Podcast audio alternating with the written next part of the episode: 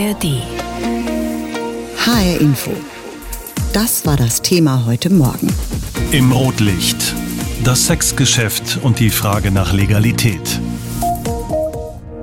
Ja, wir reden heute mal wieder über ein Thema, das man beschönigend das Geschäft mit der Liebe nennt, obwohl es gar nichts mit Liebe zu tun hat. Prostitution, die gibt's wahrscheinlich schon so lange wie die Menschheit und wahrscheinlich war es auch schon immer so, dass die Frauen, die ihren Körper verkauft haben, am wenigsten zu sagen haben in diesem Geschäft. In Deutschland ist Prostitution seit gerade mal 21 Jahren nicht mehr sittenwidrig. Es ist seitdem sogar ein Beruf. Und seit 2017 gibt es darüber hinaus noch das Prostituiertenschutzgesetz für die Sexarbeitenden. Da geht es um Gesundheitsberatung oder auch Rechtsbeistand.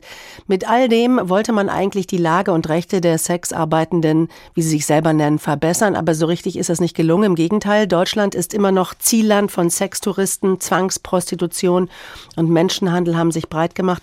Ich habe mit Elke Mack gesprochen. Sie ist Professorin für Sozialwissenschaft an der Uni Erfurt und sie hat eine Studie mit herausgegeben, die heißt Sexkauf, eine rechtliche und rechtsethische Untersuchung der Prostitution.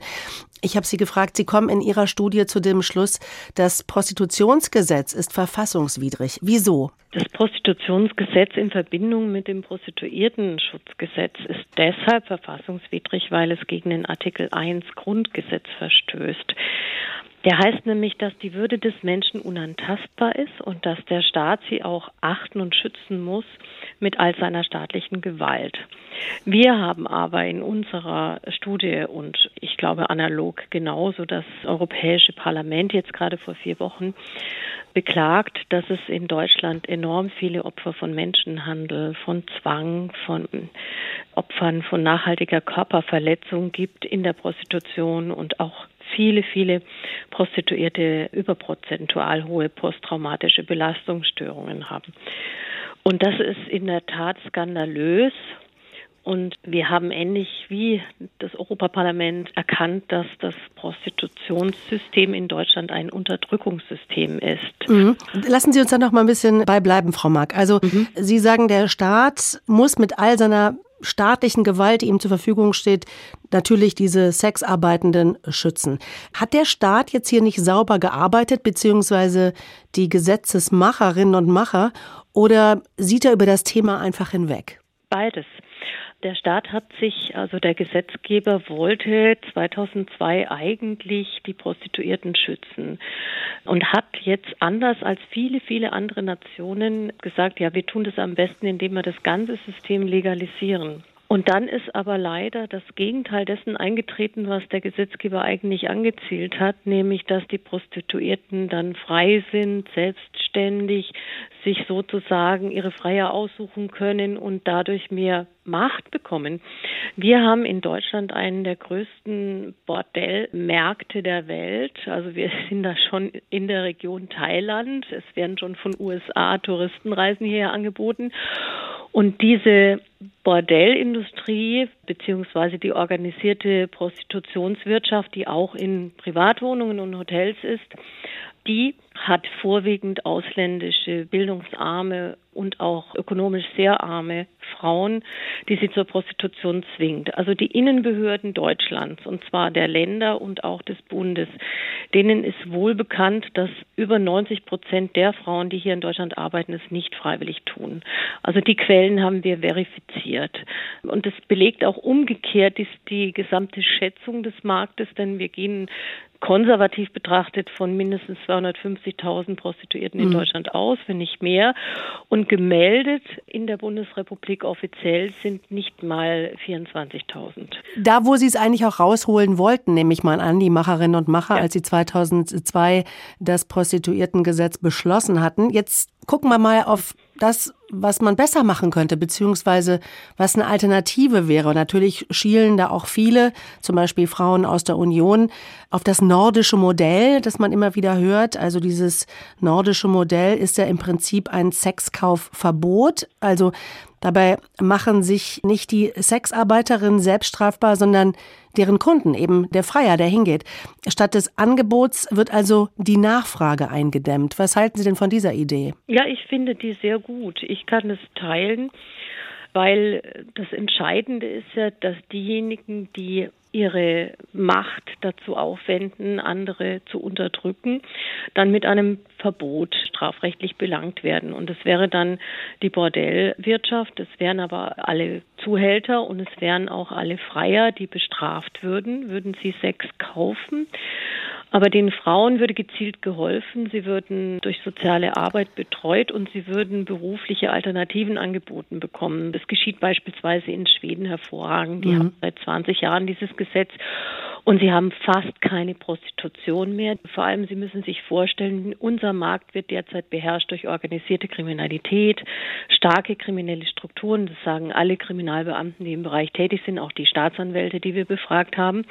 Und wenn ein Sexkaufverbot existiert, wie im nordischen Modell, dann wird der Markt plötzlich uninteressant. Aber man könnte doch auch sagen, das kann ich gar nicht glauben, dass die Prostitution einfach verschwindet. Sie wird eher ins Private verlagert und da sind die Frauen dann noch weniger geschützt und wahrscheinlich auch wird die Gewalt nicht wirklich weniger. Also Prostitution also, kann man doch gar nicht so verbieten. Es wird doch immer doch, geschehen, oder? Doch, wenn die Nachfrage austrocknet, wie Sie gesagt haben, entsteht gesellschaftliches Bewusstsein in Ländern und Männer wachsen dann auch mit dem Bewusstsein auf, dass sie Frauen nicht kaufen können. Und vor allem ökonomisch ist es so, dass sich das Angebot die Nachfrage schafft. Das ist ein altes Gesetz der Volkswirtschaftslehre.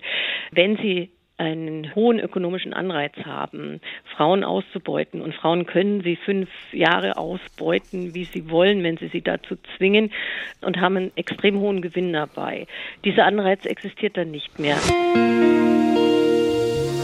Thank you. Die Diskussion um Prostitution in Deutschland ist mal wieder in den letzten Wochen aufgeflammt, vor allem nachdem Unionsfraktionsvize Dorothea Bär gesagt hat, Deutschland habe sich zum Bordell Europas entwickelt. Und sie hat sich stark gemacht für ein Sexkaufverbot in Deutschland nach dem sogenannten nordischen Modell. Das wird wieder verschärft diskutiert. Es sieht eben vor, dass die Freier bestraft werden, die zu Prostituierten gehen, nicht die Sexarbeitenden. Das alles, um sexuelle Ausbeutung von Frauen zu bekämpfen. Aber was sagen die Frauen selbst, die in dieser Branche arbeiten? Jutta Nieswand berichtet. Im Frankfurter Bahnhofsviertel im Sex Inn. Die Prostituierte Anna aus Polen hat hier einen Raum gemietet, in dem sie auf ihre Kunden wartet. Seit fünf Jahren arbeitet sie schon hier, fühlt sich sicher, weil sie im Notfall Hilfe rufen kann. Im Hotel oder auf der Straße würde sie nicht arbeiten wollen. Sie versteht nicht die Diskussion, dass Prostitution verboten werden soll. Die eine Politikerin, die will verboten das, ja? Die versucht erklären alle Leute, dass wir sind gezwungen zu arbeiten hier. Das ist Schwachsinn, das ist Bullshit. Sie reden nur mit Ex-Prostituierte, die haben früher zu älter und die sind früher gezwungen zu arbeiten. Keine Frau in diesem Haus hat zu älter, keine. Ich bin freiwillig. Die Politikerin, sagt, wir sind vergewaltigt hier. Wir müssen erleben jeden Tag Trauma. Das ist nicht wahr. Auch Nadine Maletzki, die das Sex-In seit fast 30 Jahren betreibt, wirft Prostitutionsgegnerinnen wie Dorothea Beer vor, dass sie keine Ahnung davon hätten, wie es in Häusern wie ihrem zugeht. Auf fünf Etagen vermietet sie insgesamt 40 Arbeitszimmer an Frauen unter anderem aus Spanien, Thailand und Rumänien. Die potenziellen Kunden könnten durch das Haus laufen, um mit den Frauen ins Geschäft zu kommen. Jede verhandle für sich und zahle Miete für das Zimmer. 140 Euro am Tag. Die Frauen, die hier arbeiten bei mir, die sind zum Teil schon sehr viele Jahre da. Die eine Thailänderin schon seit über 18 Jahren. Dann welche sieben Jahre, vier Jahre, neun Jahre. Die wären nicht hier, wenn es denen nicht gut gehen würde, wenn sie sich hier nicht wohlfühlen würden, wenn sie schlecht behandelt werden würden. Fakt ist, eine Frau, die in so einem Haus arbeitet, wenn man mit der respektlos umgeht, die schmeißt den Schlüssel hin und verschwindet. Dann habe ich ein Zimmer leer. Denn die Frauen würden entscheiden, wo sie arbeiten, sagt Nadine Maletzki so wie sie auch entscheiden würde, wem sie ein Zimmer gebe und bestimmt nicht an eine Frau, von der sie den Eindruck hätte, sie würde zur Prostitution gezwungen. Freiwillig arbeitet auch Pallas Athene, wie sie sich nennt, und zwar selbstständig als Escortdame und Domina in Frankfurt. Ihre Kunden findet sie übers Internet. Außerdem engagiert sie sich im Berufsverband für sexuelle und erotische Dienstleistungen. Wir würden uns eher wünschen, dass man mit uns redet und nicht Dinge verbietet, weil dadurch macht man die Arbeitsbedingungen weder für uns selbstbestimmt Selbstbestimmten noch für die, die nicht selbstbestimmt sind, besser. Dass man Gesetze, die schon bestehen, genauer durchführt, mehr hinguckt, wie kann man Menschenhandel und Zwangsprostitution verhindern. Und ganz wichtig, weniger Stigma. Weil dann, wenn sich Menschen nicht trauen, Hilfe zu suchen, das ist das größte Problem. Ein Verbot würde es gerade für die schwieriger machen, die schon jetzt in prekären Situationen leben und arbeiten. Gegen das sogenannte nordische Modell, bei dem freier bestraft werden, die zu Prostituierten gehen, sind alle, mit denen ich gesprochen habe, auch Sex-In-Betreiberin Nadine Maletzki. Die Frauen werden in die Illegalität getrieben. Die Zuhälter sind nicht verschwunden. Sie werden weiterhin dafür sorgen, dass die Frauen arbeiten. Und die Kontrolle darüber wird komplett verloren gehen. Wenn es die Bordelle nicht mehr geben würde, würden dann auch noch die, die legal arbeiten und kontrolliert werden können von den Behörden, die würden dann auch noch in der Illegalität verschwinden. Wer soll denn das kontrollieren? Bordelle ließen sich dagegen von den Behörden kontrollieren. Das passiere auch jetzt schon nach dem sogenannten Prostituiertengesetz. Und das würden die Prostitutionsgegnerinnen verschweigen. HR Info, das Thema. Diesen Podcast finden Sie auch in der ARD Audiothek. In Deutschland wird wieder mal über den Umgang mit Prostitution debattiert. Politikerinnen, vor allem aus der Unionsfraktion, fordern eine Änderung des Prostitutionsgesetzes und stattdessen ein sogenanntes Sexkaufverbot nach dem nordischen Modell. Dabei machen sich eben äh, nicht die Sexarbeitenden selbst strafbar, sondern deren Kunden, also die Freier.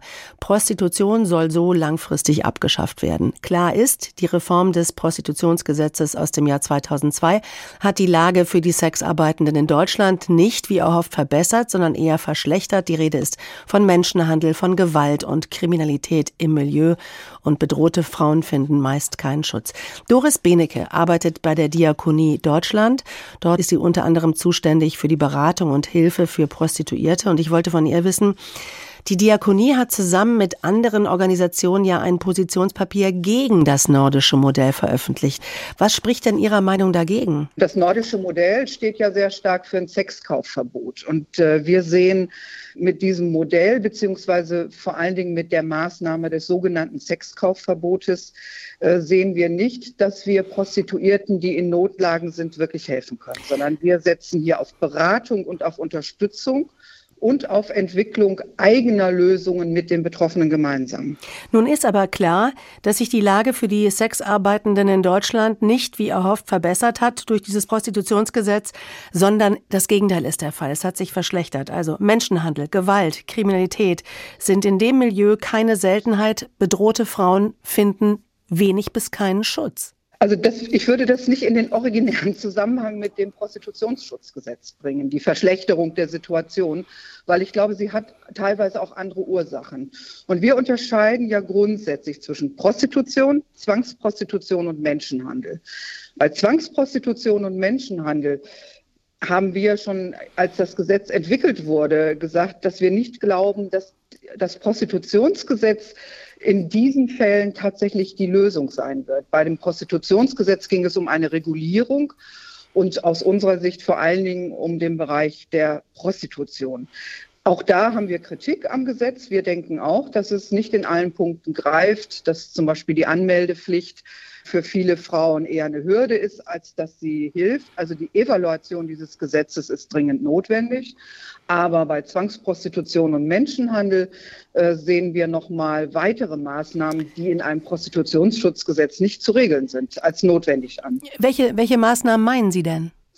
Also wir müssen bei Zwangsprostitution und Menschenhandel sehr viel stärker auf das Strafrecht zurückgreifen und das auch durchsetzen. Und die Durchsetzung des Strafrechts scheitert an ganz unterschiedlichen Dingen. Sie scheitert daran, dass nicht genügend Fachkräfte in den einschlägigen Behörden und bei der Polizei sind, die diese Verfahren auf den Weg bringen. Wir haben das Problem, dass äh, es keinen Zeugenschutz oder keine Kronzeugenregelung für die äh, von Zwangsprostitution Betroffenen, insbesondere Frauen gibt. Die sind also häufig völlig ungeschützt, haben natürlich auch Riesenängste, wenn sie aussagen. Und wenn wir da nicht sozusagen die Rahmenbedingungen äh, verbessern, die Zwangsprostituierten zum Ausstieg verhelfen und gezielt gegen Menschenhandelsorganisationen vorgehen, dann kommen wir da nicht weiter. Und das hat für mich nichts mit dem Prostitutionsgesetz zu tun. Das wird es nicht regeln können. Dennoch, für mich klingt das irgendwie alles sehr, sehr kompliziert. Ich möchte noch mal kurz beim nordischen Modell mhm. bleiben, Frau Benecke. Also ein Straßenstrich zum Beispiel gibt's in Schweden nicht mehr. Und weil gleichzeitig auch der Ausstieg aus dem Milieu vom Staat unterstützt wird, wird den Frauen geholfen. Also Angebot und Nachfrage existiert irgendwann nicht mehr und dadurch verschwindet die Prostitution. Das kann doch eigentlich nur gut sein. Wenn sie denn verschwinden würde. Also wir haben den äh, Eindruck oder sind der Überzeugung, dass Prostitution weiterhin stattfindet, auch in Schweden. Die ist nicht verschwunden, die findet im Dunkeln statt. Ja, die geht ins Dunkelfeld, wo die Frauen keinen Zugang mehr haben äh, zu Beratungsangeboten, zu Schutzangeboten, äh, wo sie den Freiern völlig ungehindert ausgesetzt sind und die Bedingungen eigentlich schlechter werden. Also die Behauptung, dass es in Schweden keine Prostitution mehr gibt, die halte ich für falsch. Wir haben eine Studie in Auftrag gegeben, die wissenschaftlichen Auswertungen der einzelnen Länderregelungen in Europa mal genauer zu untersuchen und vor allen Dingen das nordische Modell. Und mit den ersten Ergebnissen, die uns die Wissenschaftlerin vorgelegt hat, fühlen wir uns in unserer Einschätzung sehr bestätigt, dass es ins Dunkelfeld geht und nicht verschwunden ist. Klar haben Sie den Straßenstrich nicht mehr wie hier in der Kurfürstenstraße. Das findet woanders statt und zwar unter Bedingungen, wo Prostituierte oder Sexarbeitende völlig ungeschützt sind. Frau Benecke, noch einmal zum Schluss. Was müsste denn aus Ihrer Sicht am Prostitutionsgesetz geändert werden, um eben den Schutz der Frauen vor Zwangsprostitution, vor Gewalt oder einfach vor schlechten Lebensbedingungen zu gewährleisten? Also es müsste sich vor allen Dingen äh, dafür eingesetzt werden, dass es ausreichend Anlaufstellen, Beratungsstellen und Unterstützungsangebote gibt für die Frauen dass sie Schutz suchen können, dass sie sich Hilfe holen können und dass das niedrigschwellig angeboten wird. Davon haben wir viel zu wenig. Also die Zahl der Beratungsstellen in Deutschland ist ja sehr überschaubar. Es gibt Regionen, da gibt es äh, überhaupt kein Angebot. Und für den Bereich der Zwangsprostitution und des Menschenhandels brauchen wir in der Tat verschärfte gesetzliche Regelungen, wirklich deutlich verbesserte Zusammenarbeit der Behörden und der Polizei, der Kriminalpolizei, ähm, die sozusagen dann auch gegen Freier und gegen ganze Organisationen ähm, dann auch vorgehen können, weil sie die entsprechende Fachlichkeit, die finanzielle Ausstattung äh, haben und auch entsprechend, sage ich jetzt mal, übers, über ganz Deutschland betrachtet, auch bundesweit gut aufgestellt sind. In Deutschland diskutiert man mal wieder über die Regulierung der Prostitution bei uns. Anfang der Woche sprach sich Unionsfraktionsvize Dorothee Bär von der Frauenunion dafür aus, das sogenannte nordische Modell in Deutschland einzuführen. Das sieht ein Sexkaufverbot vor. Das heißt, die Freier machen sich beim Kauf von Sex strafbar, während die Prostituierten entkriminalisiert werden. So gehe die Zahl der Prostituierten zurück. Prostituiertenverbände in Deutschland sehen das allerdings anders. Und andere Parteien auch. Aus Berlin berichtet Bianca Schwarz. Mitte September spricht Annette Wittmann-Mautz von der CDU vor dem Europaparlament über das sogenannte nordische Modell. Es verbietet den Kauf von Sex generell, selbst wenn er einvernehmlich ist. Allerdings werden nicht die Sexarbeitenden bestraft, sondern die Freier. Wittmann-Mautz ist die Sprecherin der Frauenunion und voll überzeugt vom nordischen Modell. Ich wünsche mir ein Sexkaufverbot, damit Menschenhandel, Ausbeutung und Zwangsprostitution in Deutschland ein Ende haben. Niemand hat das Recht, sein sexuelles Begehren und Verlangen gegen den Willen anderer durchzusetzen, auch nicht durch Bezahlung. Um den Schutz von Frauen soll es gehen. Das haben sich traditionell konservative Parteien in Europa auf die Fahnen geschrieben. Es ist kein Beruf wie jeder andere, auch wenn der Begriff Sexarbeiterin das suggerieren soll. Es ist ein gefahrgeneigter Beruf, der höhere und größere Traumaraten hervorruft als bei Opfern in kriegerischen Auseinandersetzungen. Das nordische Modell gibt es in einigen europäischen Ländern schon, zum Beispiel Beispiel in Schweden. Seine Befürworter argumentieren, dass die Prostitution in Schweden seit der Einführung zurückgegangen ist. Seine Gegner meinen, das sei nur der Blick auf die Oberfläche. Zwar gäbe es in Schweden kaum noch sichtbare Prostitution, also keine Bordelle mehr, keinen Straßenstrich, aber Studien belegen, dass das Gewerbe sich ins Private verlagert hat und der Job für Frauen dadurch noch gefährlicher wurde.